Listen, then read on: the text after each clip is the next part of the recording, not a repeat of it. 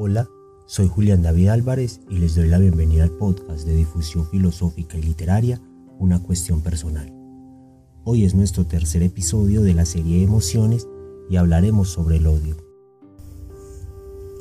Quisiera comenzar con una cita del Macbeth de William Shakespeare, en la que Malcolm, hijo del rey Duncan asesinado, le dice al caballero Macduff, Ten valor, sea nuestra venganza medicina que alivie este mortal dolor. La vez pasada hablábamos de los misteriosos caminos en las que las emociones condicionan nuestros pasos, la facilidad con la que el amor de Medea asumió el rostro del odio al darle muerte a sus hijos y a los de Jasón. Acciones que desmienten la pureza de las emociones, donde ni el amor se salva, por ilustre que sea, de un temor insospechado, una alegría en espera, un odio expectante. Alexandre Cabanel, pintor francés del siglo XIX, maestro academicista, realizó probablemente el mejor retrato de Lucifer, el ángel caído, alegoría cristiana de gran dotación histórica y religiosa. La imagen es poderosa por la mirada que lanza el retratado, una mirada preñada de resentimiento, es decir, de odio, de ira, de dolor. El ángel más hermoso ha perdido el cielo y una lágrima se asoma en su ojo derecho, próxima a rodar por su mejilla.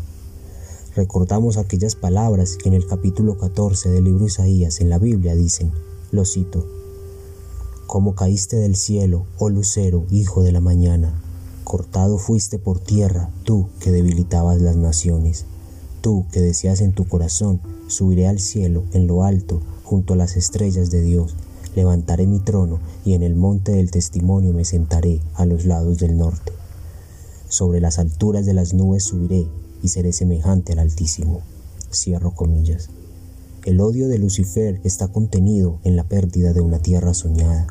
Sus justificaciones eran, al fin de cuentas, alimentadas por la propia conciencia de lo valioso que Dios lo había creado, que era el lucero de la mañana.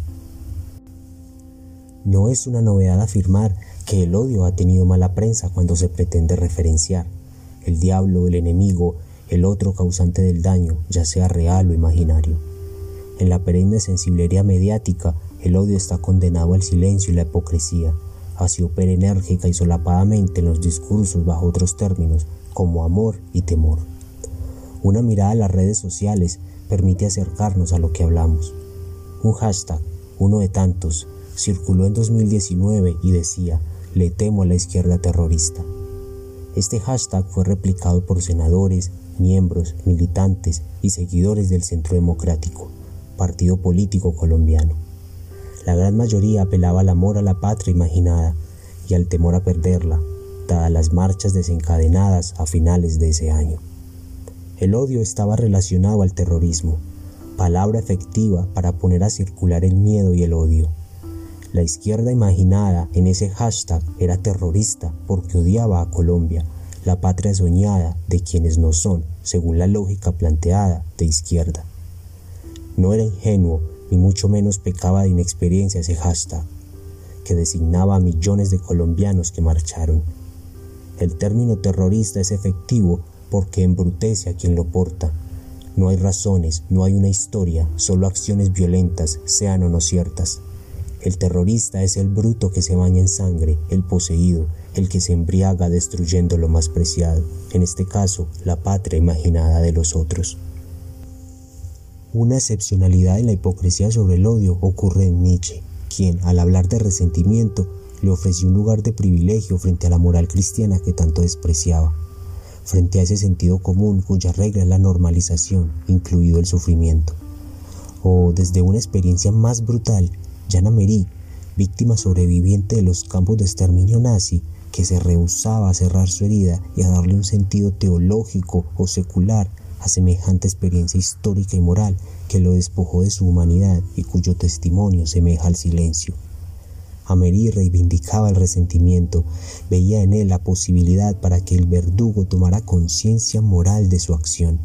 Dice, lo cito, para que enfrentara la verdad de su crimen. Víctima de la máquina de muerte que fue el nazismo, Amerie se oponía a la reconciliación sin verdad y sin justicia. Ahora nos encontramos hablando de justicia. Dos juicios memorables, consecuencia de acciones impulsadas por el odio, nos llegan de la dramaturgia. El primer juicio viene de los antiguos griegos, el segundo del teatro isabelino. Había llegado el momento en que las luces del fuego anunciaban el triunfo que sobre Troya se posaba en los hombros de los invasores. El centinela daba término a la misión que le había sido confiada por su reina Clitemnestra diez años atrás, aguardar el día en que Ilión, ciudad de Príamo y guarida de Helena, fuera castigada por el fuego de los Atridas y que en su extinción se emprendiera la marcha del regreso. Diez años esperó Clitemnestra junto a su joven amante Gisto para ver el regreso de Agamenón, rey de hombres. Diez años en los que diseñó un plan que vengaría el sacrificio de Ifigenia, la hija de ambos. La llaga incurable reclamaba una acción severa para su alivio. Clitemnestra había sido despojada de su hija y el dolor que la habitaba era un terreno fértil en el que ella justificaba su acción matar a Agamenón, rey de Micenas, el hombre que sacrificó a su propia hija para calmar la furia de la diosa Artemisa. Esquilo, Sófocles y Eurípides no desdeñaron la venganza de Clitemnestra. Cada uno de ellos dedicó tragedias a diferentes caras del asiago de Micenas, ciudad donde ella era reina. Esquilo especialmente dedicó cuidado al asunto, componiendo una trilogía que ha venido siendo designada como la Orestiada, y que está compuesta por la tragedia de Agamenón, las Coéforas y las Eumenides. En dicha trilogía, Esquilo narra la serie de repercusiones que tuvo la acción de Clitemnestra, pasando de la ejecución de su propia venganza hasta la de su propio hijo Orestes, quien venga a su padre por mandato de Apolo, matándola a ella y a su amante Egisto, primo de Agamenón. La muerte llama a la muerte, dice Jean Alouche psicoanalista francés. Posteriormente, la trilogía se desenvuelve con la persecución que sufre Orestes a manos de la Erinia, encargada de personificar la venganza y a su vez ejecutar el castigo por los crímenes de sangre. Lo mortifica hasta llegado el juicio que sostiene delante la diosa Atenea, que, luego de un largo y difícil juicio, como ella misma dice, concilia ambas razones. Al concluir, la Erinia o las Erinias modifican su nombre por el de las Euménides, que significa las benévolas. De la venganza a la benevolencia, las Erinias fueron derogadas de su función de ejecutar la justicia por sus manos, no sin recibir culto en la ciudad de Atenas. Y Orestes, a salvo de los suplicios que ellas podrían ocasionarle, salió favorecido de un juicio que, a pesar de lo problemático, Atenea se inclinó hacia la compasión del acusado. El otro juicio, proveniente del teatro isabelino, pretende resolver las consecuencias que desencadenaron las acciones impulsadas por el odio. Ocurre en El Mercader de Venecia de William Shakespeare. Interesa resaltar el personaje de Shylock, un judío usurero que hace a Antonio, comerciante caído en reveses económicos, un préstamo sustancial en el que si no logra pagarle en un determinado lapso de tiempo, debe entregarle un trozo de su propia carne en forma de pago. Shylock, vengativo por las injurias que ha recibido a mano de Antonio, busca la forma de desquitarse no solo en nombre propio, sino en nombre de toda su comunidad judía. Sin embargo, en vista del sorpresivo desenlace de la obra, donde se arma un juicio a causa de la usura del judío, Shylock termina castigado por un juez que le obliga a entregar la mitad de su fortuna y a convertirse lo más pronto posible en cristiano. Un juicio cargado de odio porque pretendía purgar de Shylock el origen de sus males, la avaricia y su religión. El antisemitismo de la obra es evidente. Shylock es retratado como un hombre hosco, avaro y malqueriente. No obstante, el mismo Shakespeare regala, a través del judío, un memorable alegato. Lo cito. Shylock, refiriéndose a las injurias de Antonio, dice, ¿Y qué razón tiene para hacer todo esto? Soy un judío. Es que un judío no tiene ojos. Es que un judío no tiene manos, órganos, proporciones, sentidos, afectos, pasiones. Es que no está nutrido de los mismos alimentos, herido por las mismas armas, sujeto a las mismas enfermedades, curado por los mismos medios, calentado y enfriado por el mismo verano y por el mismo invierno que un cristiano. Si nos pincháis, no sangramos, si nos cosquilleáis, no nos reímos, si nos envenenáis, no nos morimos, si nos ultrajáis, pareceremos también en eso. Si un judío insulta a un cristiano, ¿cuál será la humildad de éste? La venganza. Si un cristiano ultraja a un judío, ¿qué nombre deberá llevar la paciencia del judío si quiere seguir el ejemplo del cristiano? Pues venganza. La villanía que me enseñáis la pondré en práctica, y malo será que yo no sobrepase la instrucción que me habéis dado. Dados los ejemplos anteriores, Nietzsche, Amery, Esquilo, Shakespeare, es entonces el odio necesariamente despreciable, maligno, sin historia y homogéneo. ¿Es posible erradicarlo o enjuiciarlo? Y si es así, ¿bajo qué preceptos? ¿Acaso siempre conlleva la muerte y al exterminio? Y si gracias a él podemos detener esa muerte y ese exterminio. Las reflexiones críticas sobre las potencialidades del odio han permanecido muy inferiores en cantidad a las reflexiones que hacen de él un tumor a extirpar. Mientras las emociones se sigan pensando en términos de control y adaptación, negatividad y positividad, buenas y malas, nunca sabremos, como diría Spinoza, lo que puede un cuerpo. Un cuento del escritor cubano Jorge Onelio Cardoso ofrece un panorama poco habitual en la literatura. El título del relato es Hierro Viejo. En él, un padre permanece en un lúgubre silencio, sufre la desesperanza que causó la pérdida de su único hijo. La guerra había ido tras refuerzos y su amado hijo estaba en edad para respaldarla.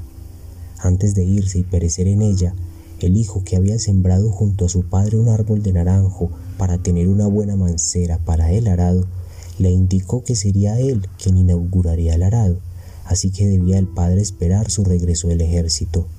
Al pasar los meses, el padre es llamado al puesto militar y le notifican la muerte del hijo. El silencio gobernaba la morada de Lucas, como se llamaba el padre. Un día, enviado por sus superiores, un militar se presenta en casa de Lucas con el fin de obtener hierro viejo para la causa, es decir, para la creación de armas y municiones. Lucas, que se encuentra al lado de un pozo, escucha distraídamente al militar. El militar advierte el arado de Lucas, el mismo que el hijo habría de estrenar en su regreso y le dice que ese arado podría ser de utilidad. Lucas, ante el pedido del militar, sujeta la mancera del arado.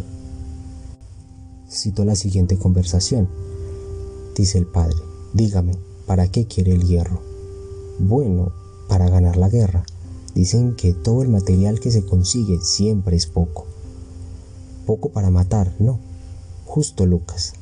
Mire, tal vez ese hierro sirva para matar al que mató a su hijo Así son las cosas de la vida, Lucas. Todo llega a su tiempo. Lentamente, como si fuera creciendo desde el mismo suelo, el viejo se puso en pie. Ahora una extraña luz le brillaba en los ojos, como el día que dijo adiós al hijo en el lindero.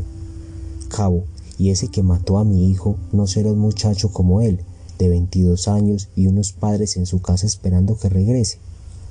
Ese es un enemigo, Lucas. Contrario a cualquier intento de venganza, Lucas recoge el arado y ante la perplejidad del militar se acerca hacia el pozo y lo arroja en las profundas entrañas. Lucas se desprende del objeto más preciado, aquel que lo ataba al dolor de su hijo. Ahora bien, el desprendimiento de ese hierro viejo es una respuesta política de un hombre que sabe que no podrán devolverle a su hijo, y mucho menos a costa de la muerte de otros que no se lo recuerden. No diremos que Lucas no odiaba a los culpables, si diremos que salvó al llamado enemigo, salvó a otra familia y a otro joven. El odio, el dolor, la tristeza, el duelo que lo ensombrecía se transformaron en una respuesta compasiva. Como el Lucifer de Alexander Cabanel, cuya lágrima invita a salvarlo del exilio o tan siquiera a comprender el dolor que lo acosa. En definitiva, sobre las emociones no es posible trazar una guía que prescriba los modos correctos de su experiencia. Sin embargo, ¿Qué habría sido de Troya si los atridas hubiesen perdonado la, ausencia de Helena? Tal vez Andrómaca no hubiese sido el símbolo de la infelicidad, ni Agamenón perecer en manos de su esposa por el injusto sacrificio. Muchas gracias y hasta la próxima.